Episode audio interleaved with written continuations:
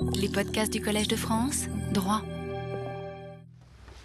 Eh bien, cette semaine, nous allons aborder la deuxième partie du cours sur les interdits fondateurs, puisque la première partie était au fond consacrée à la définition des interdits ou à la recherche d'une définition à travers les trois paradigmes, crime de guerre, guerre contre le crime, crime contre l'humanité.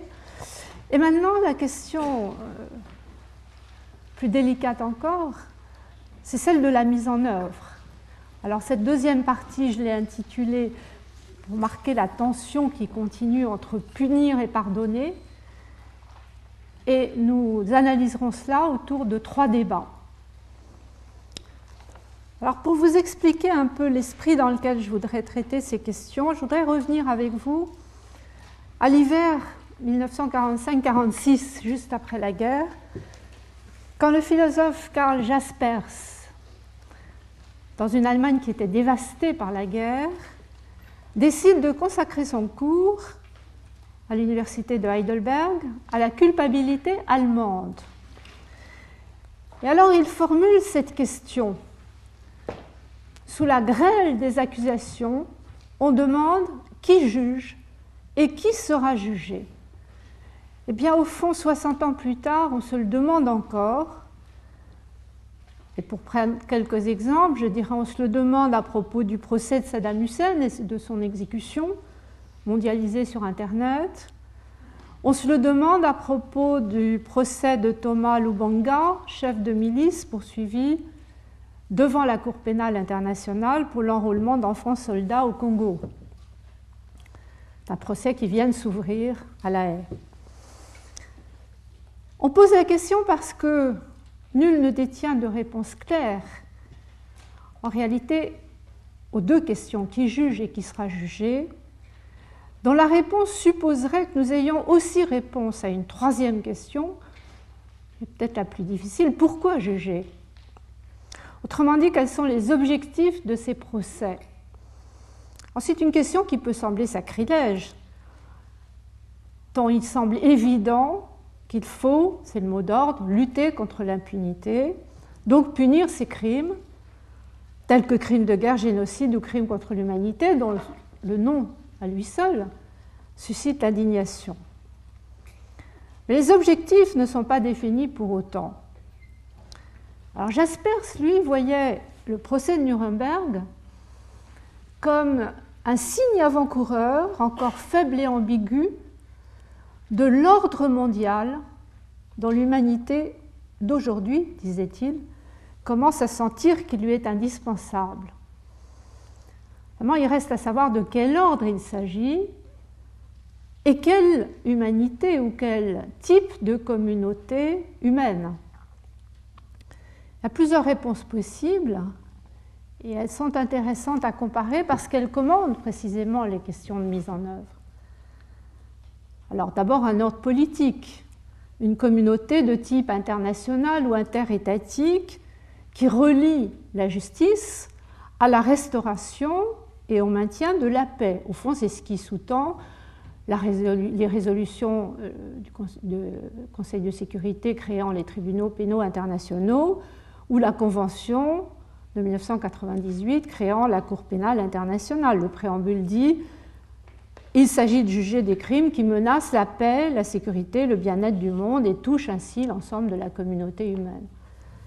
Après tout, il n'y a rien là de très nouveau. Associer la justice au retour de la paix n'est très ancien dans l'histoire de nos civilisations. On se souvient d'Homère sur le bouclier d'Achille. Il y a deux images de la cité en paix, le mariage et la justice pénale. On se souvient aussi, Jacqueline de Romilly l'a rappelé récemment dans un colloque de l'Académie des cultures sur inventer la paix, on se souvient que la paix est fille de Thémis, c'est-à-dire de la justice dans son aspect sacré.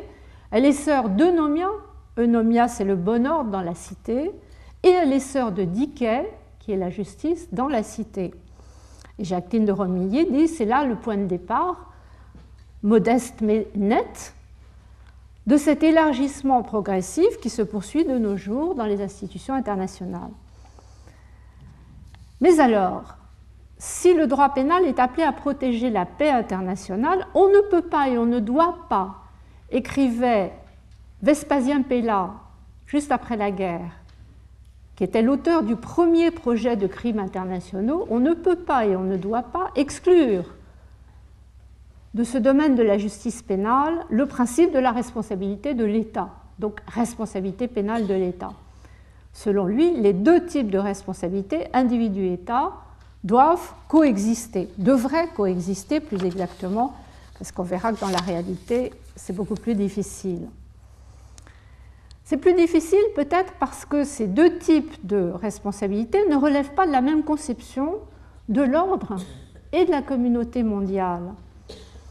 Car au fond, la responsabilité pénale individuelle, elle exprimerait comme en droit interne l'idée d'une solidarité. On retrouve les thèse de Marcosiel que j'avais déjà évoquée, annonçant déjà un ordre social.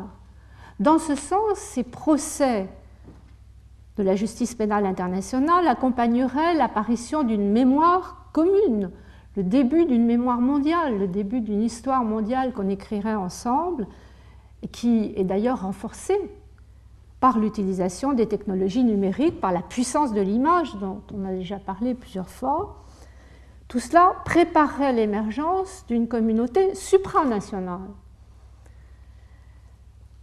Mais alors tout ce que je viens de dire amène au risque peut-être de confondre le travail de ces juges internationaux avec le travail des historiens.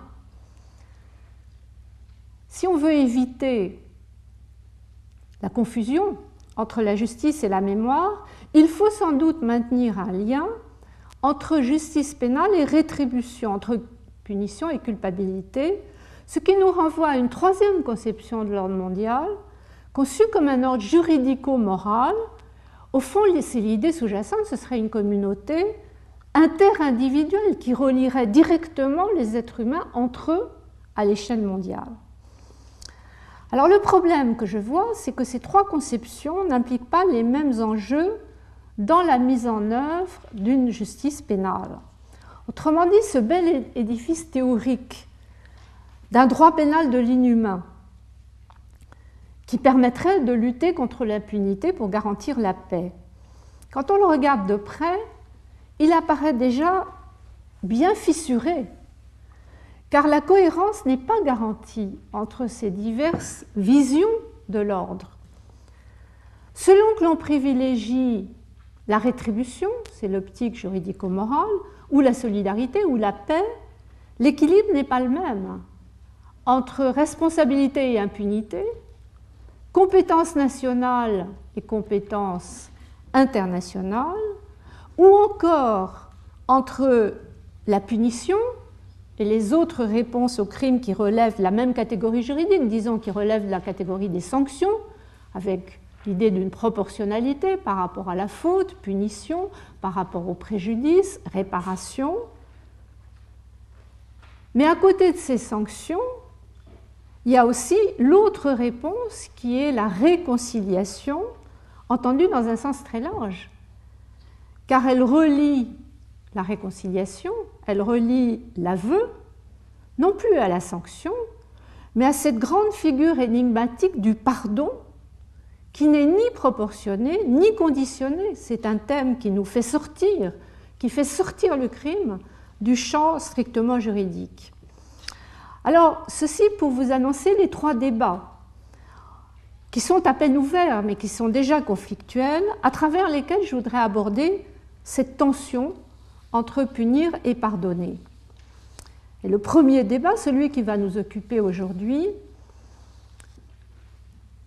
c'est celui qui oppose, combine responsabilité et impunité. C'est un débat qui nous place d'emblée dans l'ordre juridico-moral du procès pénal. Au fond, il nous rappelle une chose simple, c'est qu'une communauté de valeurs ne se fonde pas seulement sur la définition d'interdits communs, mais en cas de transgression, sur l'identification du coupable celui qui sera déclaré responsable juridiquement est puni à ce titre. La difficulté tient à la spécificité de ces crimes internationaux, qui par nature, on l'a vu très clairement euh, les semaines précédentes, et notamment la semaine dernière, comportent du côté des auteurs notamment une dimension collective. C'est très explicite dans le crime contre l'humanité qui suppose une organisation, le plus souvent étatique, mais le cas échéant non étatique, organisation à but criminel ayant pour but une attaque systématique ou généralisée contre une population civile. Cette dimension collective, elle est essentielle car elle commande la recherche d'une conception universelle ou, soyons plus modestes, universalisable de la responsabilité qui permettrait de fonder une communauté mondiale. Mais cette recherche de l'universel est brouillée. Elle est brouillée par les motifs d'impunité qui restent, eux, très largement inscrits dans le contexte national. Donc c'est le schéma que je vais suivre en nous interrogeant d'abord sur la possibilité d'aller vers une conception universelle de la responsabilité. Vous connaissez le mot qui est généralement attribué à Napoléon, les crimes collectifs n'engagent personne. En fait, c'est une manière de traduire au moins la difficulté, sinon l'impossibilité absolue, au moins la difficulté de savoir à qui imputer la responsabilité, à l'État ou aux individus, et ensuite, si on se concentre sur les individus, la difficulté à tenir compte de la forme collective de ces crimes internationaux pour parler d'entreprises communes ou de chaînes de commandement. Mais la première question, c'est savoir à qui, État ou individu, ou les deux, comme le suggérait Pella, il faut attribuer la responsabilité. Si on s'en tient aux conceptions les plus classiques, on dira l'État est le seul sujet du droit international, donc c'est le seul qui devrait être responsable de ces crimes internationaux contre la communauté mondiale, contre l'humanité, comme on dit. Or, la réalité est bien différente. Même si le statut de la Cour pénale internationale prend soin de préciser qu'aucune disposition sur la responsabilité pénale des individus n'affecte la responsabilité des États, c'est l'article 25, en pratique, on constate qu'aucun État n'a jamais été déclaré coupable de crime. Alors l'an dernier, nous avions vu que le projet retenu par la Commission de droit international en 2001, repris par l'Assemblée générale de l'ONU, avait finalement renoncé à appliquer le concept de crime aux États. Et puis tout récemment, j'en ai dit un mot la semaine dernière, il y a eu cette décision de la Cour internationale de justice de La Haye à propos du génocide de Srebrenica, décision du 27 février 2007, prise en application de la Convention contre le génocide, dont vous vous souvenez qu'elle prévoit la compétence de cette Cour internationale de justice. Mais la Cour est restée très prudente, très très prudente. En fait, elle a séparé la qualification en disant oui, il y a eu génocide, de la responsabilité de l'État, et là elle a répondu non, la Serbie n'est pas responsable, parce que la preuve n'est pas établie, notamment quant au fameux dol spécial, l'intention discriminatoire du génocide, et quant à l'attribution à l'État d'actes d'individus qui ne sont pas des organes de l'État nécessairement. En fait, dans cette décision, la seule avancée, c'est de constater, la Cour constate que la Serbie n'a pas respecté sa double obligation de prévenir et de punir le génocide, ni son obligation de coopérer avec le tribunal pénal international, puisqu'elle n'a pas transféré Mladic, accusé de génocide et de complicité par le tribunal. C'est le seul point qui pourrait faire avancer le travail notamment du procureur. Cela étant dit, la communauté internationale n'a pas renoncé pour autant à juger ces crimes sans attendre que soit juridiquement établie une responsabilité pénale de l'État, les pratiques ont ouvert la voie vers une responsabilité des individus. Ce que Claude Lombois, dans son précis sur le droit pénal international, a très bien résumé en disant la dynamique de la responsabilité. C'est vrai, c'est une dynamique, c'est un mouvement, c'est un processus. Brave la logique de l'irresponsabilité. Elle la brave en fait au nom du refus de l'impunité mais elle la brave en privilégiant la responsabilité des individus sur celle des États, ce qui pose quelques difficultés de méthode. Parce que identifier des individus comme responsables de crimes commis dans le contexte collectif d'une criminalité de système, ça implique le risque, le risque d'un retour au concept de responsabilité collective que le tribunal lui-même, dans son premier rapport en 1994, le tribunal de La Haye, a qualifié de primitif et d'archaïque. C'est archaïque, en effet, si l'on en revient ainsi à une conception, disons, sacrificielle de la peine. Si l'on revient à ce qu'il y a beaucoup d'années que j'avais fait un petit essai sur les chemins de la répression, j'appelais la fonction magique du droit pénal l'effacement du crime par le procès supposé restaurer la paix après le sacrifice. On rejoint René Girard, le sacrifice du bouc émissaire. C'est un risque qu'il faut prendre en compte car il n'est jamais totalement exclu, mais il faut surtout le prendre en compte parce qu'il invite à considérer l'ensemble des participants à un crime que personne n'aurait pu commettre seul. Alors l'ensemble des participants, c'est d'un côté les dirigeants, de droit ou de fait, indépendamment de leur position officielle. Le statut de la Cour calqué sur le statut de Nuremberg qui avait permis, vous vous souvenez, la condamnation de l'amiral de Nice, rappelle que le texte s'applique à tous de manière égale, sans aucune distinction fondée sur la qualité officielle. Même un chef d'État en exercice peut être poursuivi.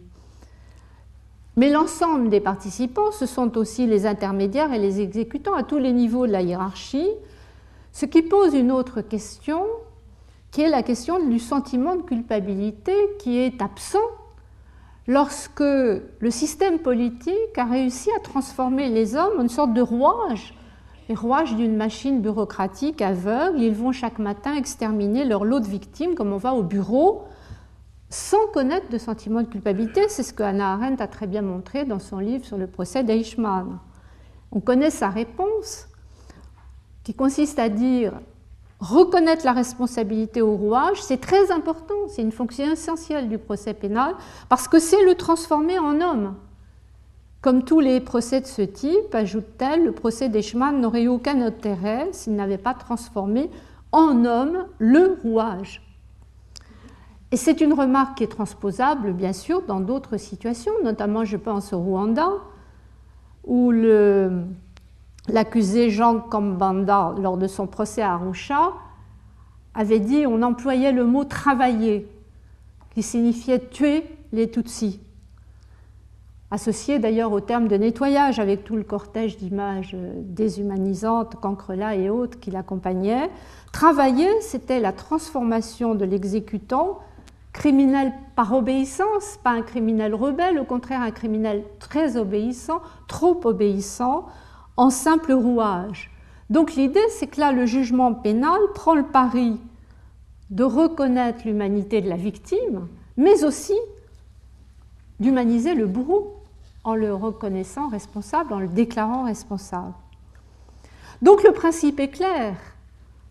Du statut de Nuremberg au statut des tribunaux pénaux puis de la Cour pénale, quiconque commet un crime relevant de la compétence de la Cour est individuellement responsable et peut être puni article 25. Reste à savoir concrètement comment appliquer ce principe dans un contexte collectif. Alors il y a une comparaison qu'on peut faire avec un autre contexte collectif qui est celui de l'entreprise. Dans l'entreprise, on parle souvent de la notion de responsabilité du décideur en droit pénal des affaires. C'est une notion assez classique. C'est l'idée qu'il y a une scission entre les éléments constitutifs de l'infraction. La faute est imputable au décideur, mais le comportement matériel est accompli par un subordonné qui sera lui-même responsable s'il a de son côté commis une faute. Au fond, la transposition aux crimes internationaux, elle est suggérée par l'organisation hiérarchique, militaire ou politique de ces crimes. Pour éviter de désigner un bouc émissaire, il faut déclarer responsable ceux qui, à des degrés divers, participent au résultat final. Mais quand on parle de crimes internationaux, l'affaire est plus compliquée encore, car les crimes internationaux, à la différence de la plupart des crimes d'affaires, des crimes d'entreprise, ont un caractère massif. On pense notamment au génocide ou aux crimes contre l'humanité, qui sont matériellement commis grâce au concours de nombreuses personnes. Au Rwanda, des milliers de victimes ont été exterminées par des milliers d'auteurs. Donc la scission des éléments constitutifs du crime, elle, est non seulement, elle apparaît non seulement dans la chaîne verticale de commandement, mais elle apparaît aussi, je dirais, de façon horizontale, entre les divers participants qui contribuent à ce qu'on appelle, dans la terminologie juridique internationale, l'entreprise criminelle commune. Donc on a deux notions techniques. Cette entreprise criminelle commune, responsabilité partagée horizontalement, et c'est par elle qu'il faut commencer parce qu'elle peut créer la dynamique qui aidera les juges ensuite à remonter verticalement la chaîne de commandement hiérarchique. Donc on commence par l'horizontale, c'est plus facile pour les juges d'établir la preuve, et ensuite on remonte, quand on peut, la chaîne de commandement. Alors cette notion d'entreprise criminelle commune, on l'approfondira dans le séminaire avec Stefano Manacorda, elle euh, remonte à la responsabilité des groupements qui était prévue dans le statut de Nuremberg, qui a été transformé par les juges en délit d'appartenance à un groupe criminel. On était assez proche de la notion anglo-américaine de conspiracy, qui est un peu différente de notre complicité, parce qu'elle est autonome, il n'y a pas nécessairement besoin d'un fait principal punissable. Cette notion n'a pas été inscrite comme telle dans le statut de la Cour pénale, parce que derrière, il y a le conflit sous-jacent entre common law et tradition continentale, conspiracy d'un côté, complicité de l'autre. Mais tout ce passé de Nuremberg semble avoir inspiré l'émergence de ce concept d'entreprise commune qui est défini non pas dans le statut des tribunaux, mais dans la jurisprudence, notamment l'arrêt Tadic. L'arrêt Tadic, c'est 1999. Alors pour qu'il y ait entreprise criminelle commune, il faut d'abord des conditions préalables, il faut qu'il y ait une pluralité d'accusés, pas forcément une structure hiérarchique, mais une pluralité d'accusés, et il faut qu'il y ait un projet commun de commettre l'un des crimes du statut, même si le projet n'a pas été élaboré ou formulé de façon précise au préalable. Il peut se concrétiser au fur et à mesure des actes mêmes. Si ces conditions sont réunies, la responsabilité n'implique pas nécessairement, c'est ça le point nouveau et important, que l'accusé ait matériellement commis l'un des crimes visés par le statut, qu'il ait personnellement tué torturé ou violé. L'élément matériel, comme on dit dans notre jargon de pénaliste, peut prendre la forme d'une assistance ou d'une contribution en vue de la réalisation de l'entreprise commune, à condition qu'il y ait une intention caractérisée. Autrement dit, il y a un point important qui est cet aspect subjectif, l'intention caractérisée.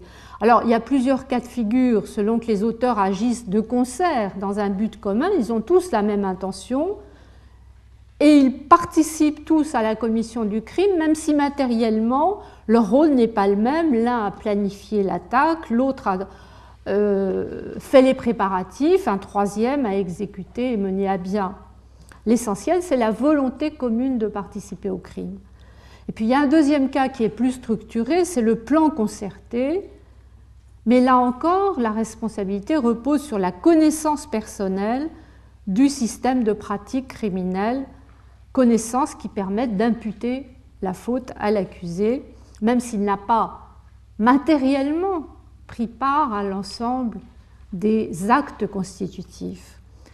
Alors cette conception très subjective de la responsabilité est critiquée par la doctrine pénaliste, notamment au regard des principes fondamentaux d'un droit pénal qui classiquement, traditionnellement, exige une faute personnelle. Le statut de la Cour pénale sur ce point est resté prudent. Il semble admettre le concept d'entreprise commune, c'est l'article 25, paragraphe 3, petit a, mais il ne le définit pas de façon extrêmement précise. Ce qui est très intéressant, c'est qu'on a maintenant une première application du statut, pas au stade de la condamnation, mais au stade préliminaire. La Chambre préliminaire, le 29 janvier 2007, dans l'affaire Lubanga que j'évoquais tout à l'heure, a précisé et, limité cette notion de responsabilité de l'article 25 en disant, elle résume très bien la difficulté. Elle dit la notion de coaction fondée sur le contrôle exercé conjointement sur le crime a pour origine la division des tâches essentielles en vue de la commission d'un crime entre deux ou plusieurs personnes agissant de manière concertée. Cette idée de division des tâches. Aussi bien qu'aucune de ces personnes ne détienne le contrôle d'ensemble de l'infraction, parce qu'elles dépendent toutes les unes des autres pour sa commission, elles partagent toutes le contrôle, car chacune d'elles pourrait compromettre la commission du crime si elle n'exécutait pas sa tâche. À partir de là, et c'est nouveau par rapport à la jurisprudence des tribunaux pénaux internationaux, la Cour, dans cette décision de la Chambre préliminaire, dit qu'il faut retenir une approche mixte, c'est-à-dire pas uniquement subjective. Il faut tenir compte des éléments objectifs il faut un accord ou un plan commun et il faut que l'accusé ait contribué de façon essentielle, contribution essentielle à la réalisation de l'accord. Et puis l'élément subjectif, c'est la connaissance des conséquences de l'acte et l'intention de causer ces conséquences. Donc en pratique, on voit se dessiner une possibilité de répartir la responsabilité de façon horizontale entre les différents participants. Mais la question sans doute la plus délicate, c'est la question de la chaîne verticale du commandement hiérarchique. Et là, je rappellerai que ce n'est sans doute pas un hasard si les premières affaires portées devant la Cour pénale internationale, cette affaire Lubanga, ou devant le tribunal pénal pour l'ex-Yougoslavie, première affaire c'est Ardemovic, ce n'est pas un hasard s'il s'agissait d'accusés peu élevés dans la hiérarchie chef de milice pour euh, Lubanga, simple soldat pour Erdemovitch, alors que la logique appellerait à commencer par le supérieur hiérarchique et pas par le bas de la hiérarchie. Mais c'est très difficile.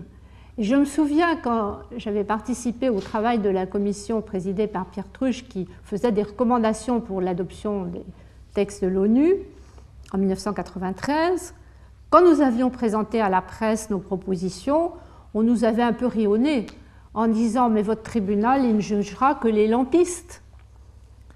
Et pourtant, au fond, ce que dit Lombois était juste, la dynamique de la responsabilité peut réussir à braver la logique de l'irresponsabilité du chef.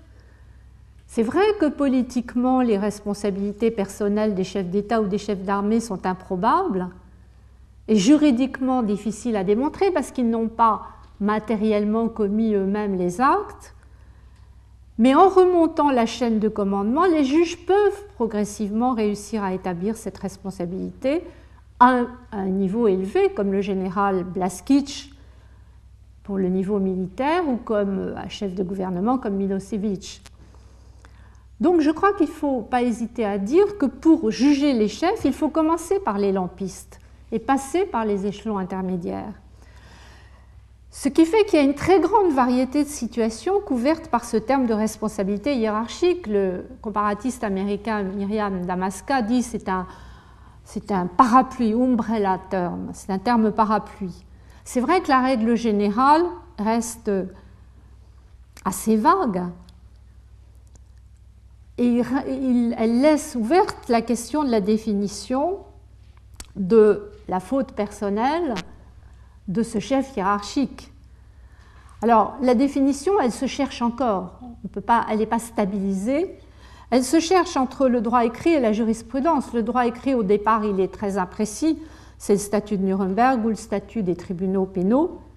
Le fait que l'un quelconque des actes incriminés a été commis, ait été commis par un subordonné, disent ces textes, ne dégage pas son supérieur de sa responsabilité. À partir de là, quelles sont les conditions ça reste très vague.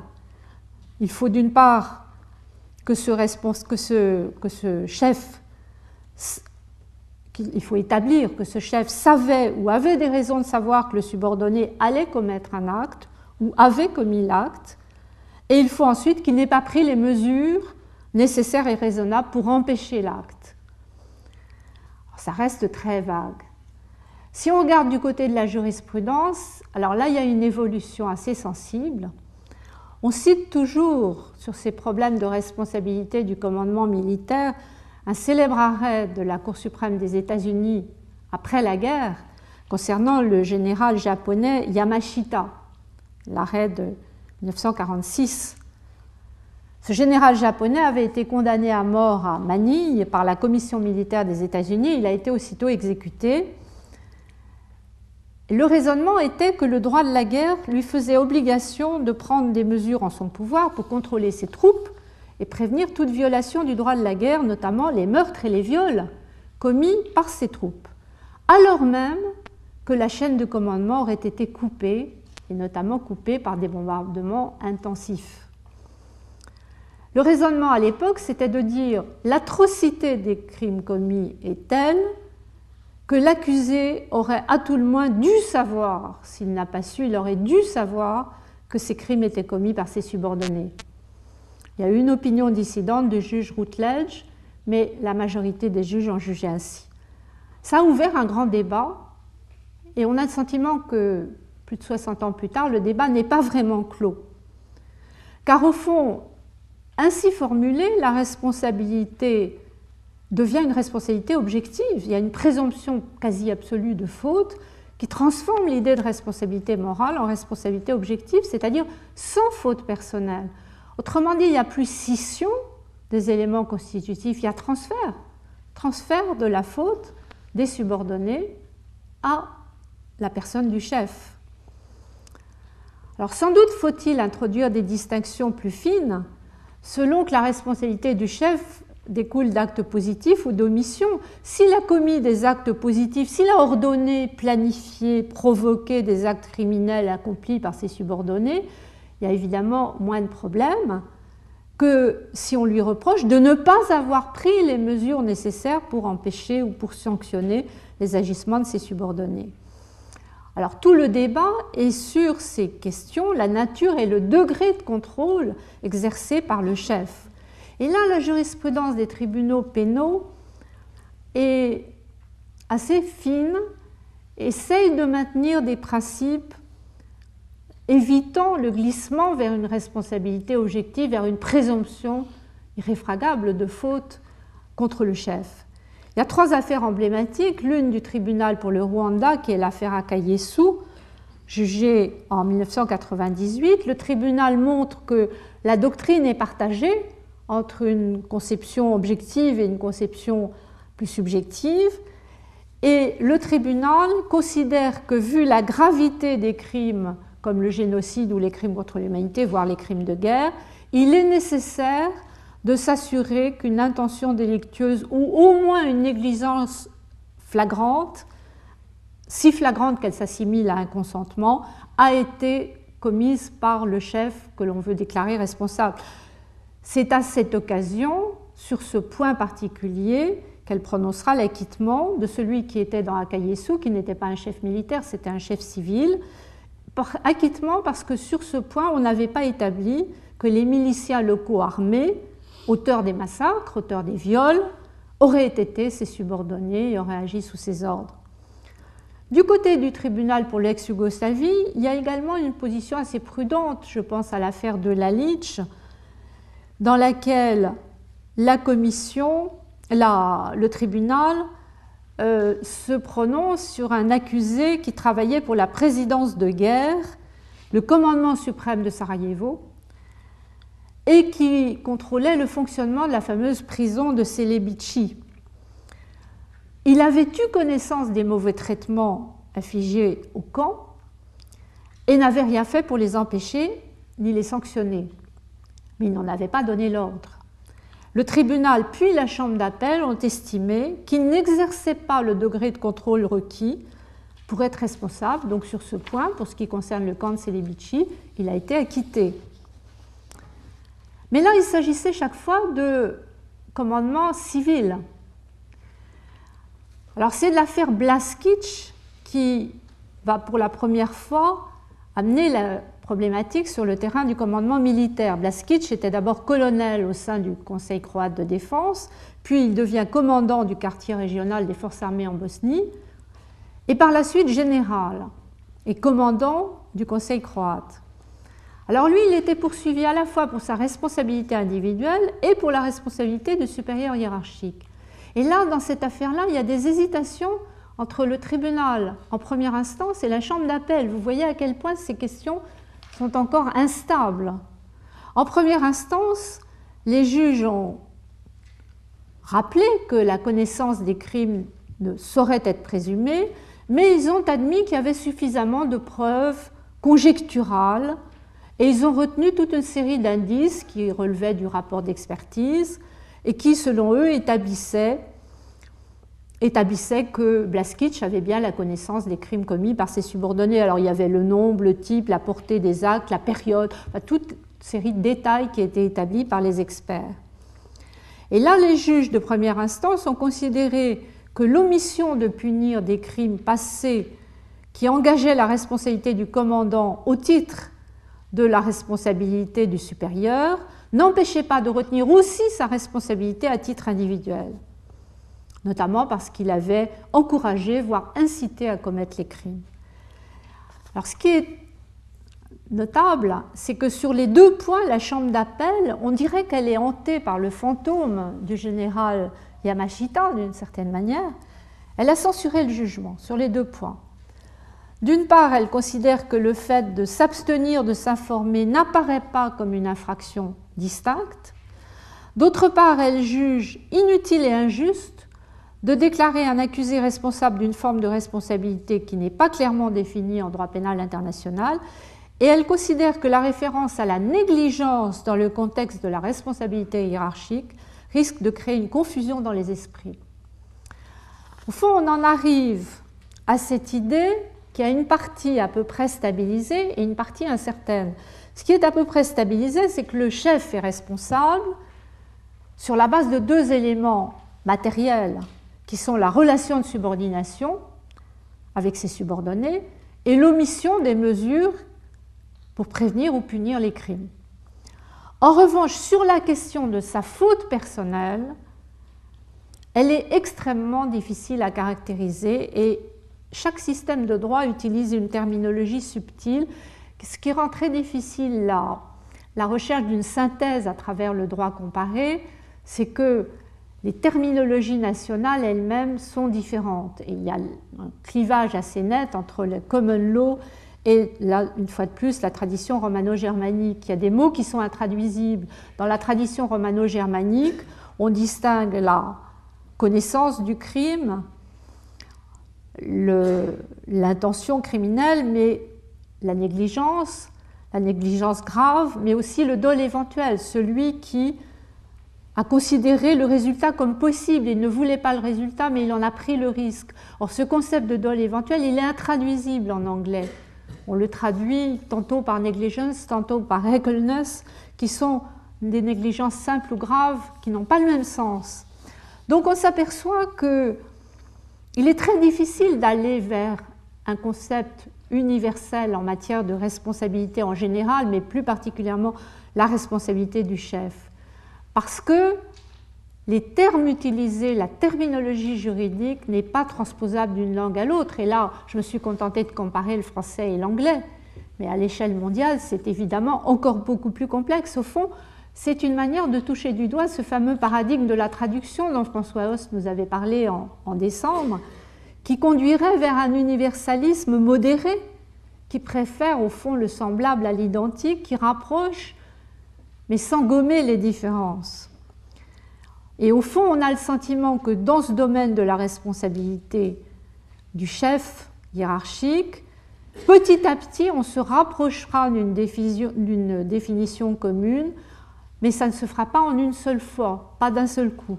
Si on regarde le statut de la Cour pénale internationale, il est un peu plus précis que les autres, un peu plus précis parce que pour la première fois, il fait une distinction entre le chef militaire et les autres il impose une responsabilité plus stricte en matière militaire, c'est l'article 28, sans doute parce que la marge d'autonomie des soldats est plus faible, particulièrement faible. Donc il retient la responsabilité du chef militaire s'il savait ou aurait dû savoir en raison des circonstances que ses forces allaient commettre ou commettaient des crimes et d'autre part s'il n'a pas pris toutes les mesures nécessaires et raisonnables en son pouvoir pour empêcher ou pour réprimer l'exécution de ces crimes. Si on regarde en revanche le même article 28, le paragraphe suivant qui concerne la situation civile, le supérieur n'est pénalement responsable que si l'absence de mesure peut être rattachée à sa faute personnelle. On ne dit pas il savait ou aurait dû savoir. On dit il savait que ses subordonnés commettait ou allait commettre ces crimes, ou alors il a délibérément négligé de tenir compte d'informations qu'il indiquait clairement. On voit ainsi que la mise en œuvre de cette responsabilité qui s'universalise progressivement est très délicate, d'autant plus que ce type de responsabilité du chef, quand il s'agit de chef politique, c'est-à-dire quand il s'agit en réalité d'un chef d'État, elle se heurte, cette responsabilité, à des motifs d'impunité qui, eux, continuent à relever très largement du contexte national. Et là, on touche du doigt cette tension, une fois de plus, entre l'universel et le relatif. Les motifs d'impunité et le contexte national. Alors déjà, je voudrais m'expliquer sur ce mot d'impunité qui n'est pas du tout un terme juridique. Seuls les motifs d'exonération apparaissent dans le statut de la Cour pénale, article 31 et suivant, qui énumère à ce titre la légitime défense sont les causes classiques, la contrainte, l'état de nécessité, la maladie morale, la maladie mentale, l'état d'intoxication et l'erreur de droit ou de fait. Alors pourquoi employer ce terme d'impunité? Parce qu'il me semble que par son ambiguïté même, il exprime mieux la difficulté qui est à la fois juridique et symbolique à passer d'une conception nationale de la responsabilité pénale à une conception qui donnerait à l'interdit une signification universalisable. Là, il y a encore un paradoxe, car c'est sans doute le droit de la guerre qui est pourtant à l'origine de cet universalisme de l'inhumain. C'est le droit de la guerre qui oppose les résistances les plus vives pour transformer ceux qui sont perçus comme des héros nationaux, que l'on honore, du simple soldat au grand chef charismatique, en des criminels, en criminels que le droit pénal stigmatise pour les déshonorer. Il y a une sorte de contradiction là. Mais cette contradiction, elle apparaît aussi à propos des autres, du génocide ou du crime contre l'humanité.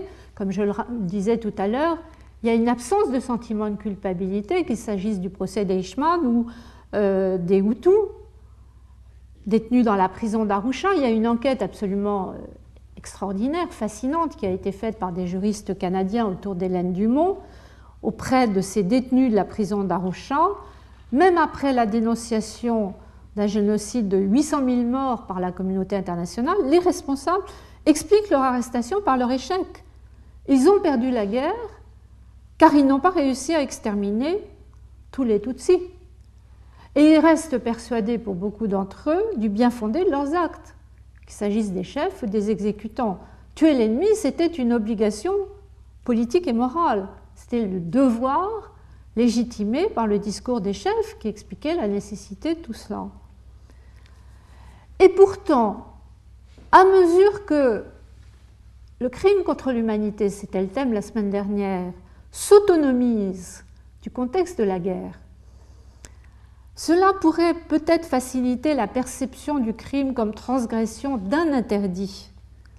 D'ailleurs, on peut se demander, c'est une question que je me pose, si des crimes plus éloignés encore des situations de guerre, ceux qui sont liés à la protection de la santé, de l'environnement, du climat, voire la protection du vivant, ne préparent peut-être pas mieux l'entrée dans cette communauté mondiale il me semble en tout cas déjà significatif que l'évolution spectaculaire du droit international coutumier pour écarter l'immunité des chefs d'État ait été déclenchée très largement par la fameuse affaire Pinochet à la Chambre des Lords en 1998,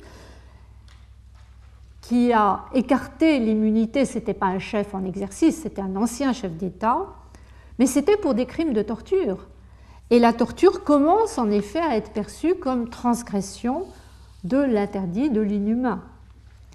Alors bien sûr, l'arrêt remonte à 1998, c'était avant le 11 septembre 2001, donc avant que la guerre contre le crime ne brouille à nouveau la question de l'articulation entre le relatif et l'universel, parce que la guerre contre le crime, on l'a vu, renationalise l'interdit, voire légitime même l'inhumain. En tout cas, si on essaye de dégager une conception de la responsabilité propre à ce droit pénal de l'inhumain encore en gestation, il faut peut-être distinguer à nouveau la perspective rétributive, juridico-morale, et les enjeux plus politiques de la paix et de la solidarité. Car dans la première perspective, disons qu'en gros les motifs d'exonération que j'ai rappelés, légitime défense et autres, sont plus ou moins connus dans les différents systèmes. Il y a des techniques qui varient d'un système pénal à l'autre, notamment sur la notion de contrainte qui a été beaucoup discutée dans l'affaire Erdemovitch, mais on pourra arriver à dégager un dénominateur commun. Il y a une harmonisation possible qui permet de marquer les limites de la responsabilité. La faute est justifiée en cas de légitime défense ou d'état de nécessité. Elle est neutralisée par des causes comme la contrainte ou la maladie mentale ou l'erreur. En revanche, l'harmonisation est beaucoup plus difficile avec les enjeux politiques. Et je pense à deux catégories précises, les mesures de clémence, c'est-à-dire la prescription, l'amnistie ou la grâce, qui touchent au plus intime des États, qui touchent à la, on pourrait dire, à l'identité de la communauté nationale. Et puis alors les immunités, les fameuses immunités qui, à travers la personne des chefs d'État et des membres du gouvernement, protègent en fait la souveraineté, la souveraineté politique. Alors sur les mesures de clémence, il y a une évolution. La clémence, d'abord, il faut peut-être le rappeler, ne se, se traduit par l'impunité, mais elle n'exprime pas l'irresponsabilité. On renonce à poursuivre ou à punir le coupable, on ne supprime pas la faute, on écarte simplement les conséquences de la faute pour des raisons de politique criminelle. Mais c'est précisément pour cela que la clémence touche au plus intime des États. Elle repose sur l'oubli, prescription ou amnistie, ou sur le pardon, la grâce. C'est un geste, la clémence, qui est fortement symbolique et qui peut contribuer à renforcer la solidarité au sein du groupe, qui peut contribuer à préparer le retour à la paix. Le problème avec les mesures de clémence, c'est d'éviter de glisser de la politique criminelle à la politique politicienne, c'est-à-dire de favoriser les criminels les plus puissants.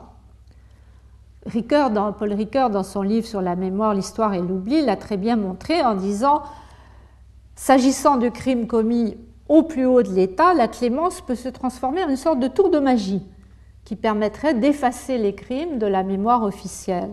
Et là, dit-il, le risque, c'est que loin de favoriser le retour à la paix, on risque de condamner les mémoires concurrentes à une vie souterraine malsaine. On n'a plus le droit d'en parler du crime, mais on condamne les mémoires à une vie souterraine malsaine, on exacerbe les tensions. Alors, quelle est la, bonne solution? Est-ce qu'il faut renoncer à l'idée de clémence au nom de la lutte contre l'impunité? Ou est-ce qu'il ne vaut pas mieux, de façon plus subtile, s'efforcer de réintroduire un peu de la diversité nationale, en somme de contextualiser cette vision universelle de la responsabilité pénale, Mais je dirais que la réponse varie d'une institution à l'autre. En matière de prescription, je crois qu'il y a émergence progressive du principe d'imprescriptibilité pour les crimes dont nous parlons ici.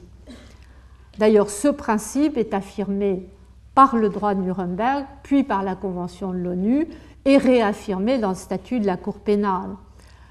On peut comprendre cette idée d'imprescriptibilité, même si les pratiques au niveau national sont très hétérogènes, on peut penser que l'harmonisation va se faire parce qu'il y a des arguments pratiques. Qu'est-ce qui fonde la prescription en droit interne? C'est l'effacement des preuves. Mais en matière de crimes internationaux, l'affaire est plus compliquée, il faut du temps. Il faut parfois un changement de régime politique pour surmonter la passivité des autorités et pour réunir des preuves. Ça prend beaucoup plus de temps en ces matières. Il faut du temps aussi pour que les victimes ou leurs familles puissent surmonter le choc émotionnel et participer au procès. Donc on a des raisons pratiques qui justifient ce principe d'imprescriptibilité qui semble se consolider. En revanche, l'amnistie, l'amnistie c'est différent. Le plus souvent, c'est un acte de volonté politique que le droit international encourage. Parfois, le protocole additionnel aux conventions de Genève invite les États à accorder l'amnistie la plus large possible aux personnes qui ont pris part au conflit armé. Alors, quelle est la position sur l'amnistie? Le droit international n'interdit pas l'amnistie, comme je viens de le dire, il l'encourage parfois, mais il lui est peu favorable, à tel point que certaines cours régionales en matière de droits de l'homme condamnent l'amnistie, censurent les lois d'amnistie au nom du droit des victimes à un procès équitable. C'est le cas depuis 2001 de la Cour interaméricaine des droits de l'homme. De façon plus complexe, la Commission nationale consultative des droits de l'homme, la Commission française, avait lancé toute une étude en 1993 sur l'impunité et avait posé des conditions précises qui s'appliquaient, qui étaient supposées s'appliquer à l'amnistie, interdire l'auto-amnistie, imposer l'indemnisation des victimes et préserver le droit de savoir la vérité pour les victimes. Si ces trois conditions sont réunies, l'amnistie est possible. Si elles ne sont pas réunies, elle serait exclue. Donc on voit des pistes possibles pour un début d'harmonisation. En revanche, avec la grâce, c'est plus difficile encore car la notion de grâce renvoie à une prérogative du souverain. Et d'ailleurs, là encore, le droit international y fait référence. Par exemple, il encourage les mesures de grâce pour limiter le recours à la peine de mort. Les États sont invités à utiliser la grâce. Là où le problème se pose, c'est quand un État prétend gracier, prétendrait gracier une personne condamnée par la justice pénale internationale. Le cas est prévu pour les tribunaux pénaux et maintenant pour la Cour pénale. Alors il y a une sorte de combinaison du national et de l'international, c'est-à-dire que l'État qui va détenir le condamné jugé par un tribunal international ne peut accorder la grâce que sous réserve de l'accord de la juridiction. Donc il y a une sorte de combinaison euh, des euh, niveaux nationaux et internationaux. En revanche, la question la plus difficile, au-delà des mesures de clémence, c'est la question des immunités. Parce que là, l'enjeu est encore plus politique. Pourquoi existe Existe-t-elle ces immunités Parce qu'il faut respecter la souveraineté des États en droit international? Il faut maintenir la continuité des institutions internationales. Il faut permettre les relations diplomatiques d'État à État. Donc quand on commence à juger au nom du respect des droits de l'homme et de la lutte contre l'impunité des chefs d'État, ça pose un problème politique redoutable. Redoutable parce que il n'y a pas de solution simple, à mon avis, à la question qui est ainsi posée par les immunités. Il me paraît inacceptable d'opposer une immunité absolue à des chefs d'État qui commettent génocide ou crime contre l'humanité, mais il est inacceptable aussi de renoncer totalement à une immunité qui garantit la possibilité de relations diplomatiques entre les États. Donc il y a une difficulté à résoudre, il y a une contradiction même. Sans doute la solution serait de renoncer aux immunités absolues au profit d'une immunité restreinte que je vois se dessiner au confluent du droit international et du droit interne. C'est-à-dire que en droit international, quand une affaire est jugée par une juridiction pénale internationale, on exclut l'immunité, c'est le statut des tribunaux c'est le statut de la Cour pénale internationale, calqué déjà sur le statut de Nuremberg. La qualité officielle de chef d'État ou du gouvernement ou de membre d'un gouvernement ou d'un parlement n'exonère en aucun cas la responsabilité pénale. Ça, c'est pour les personnes jugées par une juridiction internationale. En revanche, quand l'accusé est jugé par la juridiction nationale d'un pays tiers, l'exclusion de l'immunité est plus difficile à accepter, surtout quand il s'agit de poursuivre des responsables étrangers, d'anciens responsables étrangers, au nom de la compétence universelle. Car c'est vrai qu'il y a un problème si on imagine que tous les États du monde se mettent à appliquer la compétence universelle, si on leur accorde la possibilité de poursuivre à tout moment tout chef d'État en exercice qui aurait commis ou qui serait soupçonné d'avoir commis un tel crime. Alors nous reviendrons la semaine prochaine sur cette question compliquée avec des exemples comme l'affaire Pinochet, mais il y a aussi eu l'affaire Hissène Abré qui est encore en cours, savoir si le Sénégal va juger Hissène Abré au nom de la compétence universelle. Il y a eu l'affaire Kadhafi en France. En réalité, la question a été ouvertement posée par l'arrestation du général Pinochet à Londres sur la demande d'extradition d'un juge espagnol. On a vu à travers cette affaire Pinochet qu'elle déclenchait un début d'efficacité juridique du droit pénal international, mais on a vu aussi que l'affaire était politiquement délicate. Finalement, euh, il est reparti au Chili et l'Espagne n'a pas jugé le général Pinochet. Finalement, on le verra la semaine prochaine, la Belgique, qui avait adopté une loi de compétence universelle, a dû renoncer en 2003 à sa loi. Elle a dû renoncer après avoir lancé un mandat d'arrêt, un juge d'instruction belge avait lancé un mandat d'arrêt contre Ariel Sharon, puis un autre contre George Bush. Il a fallu revenir en arrière. Donc le problème n'est pas simple et la Cour internationale de justice a eu à se prononcer précisément à propos de la Belgique, l'affaire Congo contre Belgique. Elle est restée très prudente. C'était un juge d'instruction belge qui avait lancé un mandat d'arrêt contre le ministre des Affaires étrangères, membre du gouvernement congolais. La Cour internationale de justice a admis l'immunité du membre du gouvernement, tout en disant que ça n'empêcherait pas des poursuites éventuelles au niveau des juridictions internationales. Mais en l'occurrence, la poursuite en Belgique s'est heurtée au principe d'immunité. En même temps, la Cour a refusé d'examiner l'argument qui était soulevé par la Belgique, selon lequel les crimes internationaux ne peuvent pas être considérés comme commis par des responsables officiels dans l'exercice de leurs fonctions. Donc débat sur l'immunité ou la non-immunité. La Cour est restée prudente aussi sur le principe même de la compétence universelle. Tout cela a été très critiqué par la juge belge, bien sûr, mais aussi par la doctrine internationale qui estime que la Cour internationale de justice, c'est un arrêt de 2002, c'est pas très ancien, ne tient pas compte de la tendance générale à restreindre l'immunité lorsque sont allégués des crimes graves au regard du droit international. En même temps, on comprend non pas que la Cour ait refusé de s'expliquer, là elle a peut-être été trop prudente, mais on comprend sa réserve si on tient compte du contexte politique, car dans cette affaire Congo contre Belgique, la mise en cause d'un membre du gouvernement d'une ancienne colonie belge était révélatrice de l'inégalité potentielle d'un système dans lequel la mise en œuvre du droit pénal de l'inhumain risque d'être imposée aux États les plus faibles, soit parce qu'ils sont vaincus, soit pour des raisons structurelles permanentes, alors que d'autres États échappent en toute impunité. Il faudrait que la réciprocité soit possible dans ces matières si on voulait vraiment lever l'immunité. Je crois que la position qui consiste à la lever devant les juridictions internationales et être plus prudent avec la compétence universelle est au moins dans une période de transition raisonnable. Alors il est temps de conclure qu'entre la reconnaissance universelle d'une communauté mondiale qui aurait les moyens de poursuivre tous ceux qui transgressent ces interdits et le relativisme d'un droit de punir qui resterait le monopole des États souverains, entre les deux, ben, je dirais, le droit pénal navigue à vue.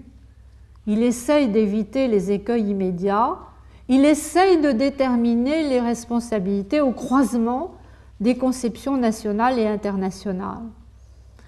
Pour améliorer la mise en œuvre de l'interdit pénal de l'inhumain, ce qui est un peu l'objectif dans cette recherche que nous faisons autour des valeurs, un interdit qui est écartelé au fond entre le relatif et l'universel, il faut sans doute distinguer, j'y reviens, c'était le début, j'y reviens en conclusion, entre les questions qui relèvent d'un ordre juridico-moral qui au fond nous renvoie à l'idée qu'il y aurait une communauté interindividuelle en gestation, une communauté dans laquelle les tensions entre les traditions juridiques et criminologiques nationales autour de l'idée d'individualisation de la responsabilité et la forme plus collective des crimes internationaux seraient progressivement intégrées on arriverait à réduire ces tensions entre l'individualisation et la vision collective et on arriverait à dégager une conception commune. Mais en revanche, les questions qui relèvent d'un ordre politique et social mondial, les questions qui supposent une communauté mondiale au fond supranationale, sont encore plus lentes et plus difficiles à résoudre car elles supposeraient non seulement des conditions juridiques, mais elles supposeraient aussi de rééquilibrer les inégalités de fait dont je viens de parler. Alors sur le premier point, nous allons l'approfondir au cours du séminaire avec Stefano Manacorda, qui est donc un pénaliste que je vous présenterai tout à l'heure, qui est à la fois comparatiste et internationaliste. En revanche, sur le second point, eh nous allons prolonger le débat la semaine prochaine en termes de compétences, puisque la question que nous allons poser la semaine prochaine, c'est de savoir quel est l'organe national, international ou mixte qui sera le mieux placé pour poursuivre et pour juger ces crimes concernant la communauté mondiale ou à quel niveau faut-il se placer pour mettre en œuvre cette responsabilité au nom de la collectivité mondiale? C'est une question dont vous imaginez à quel point elle est complexe. Nous avons mérité une petite pause avant de reprendre dans le cadre du séminaire.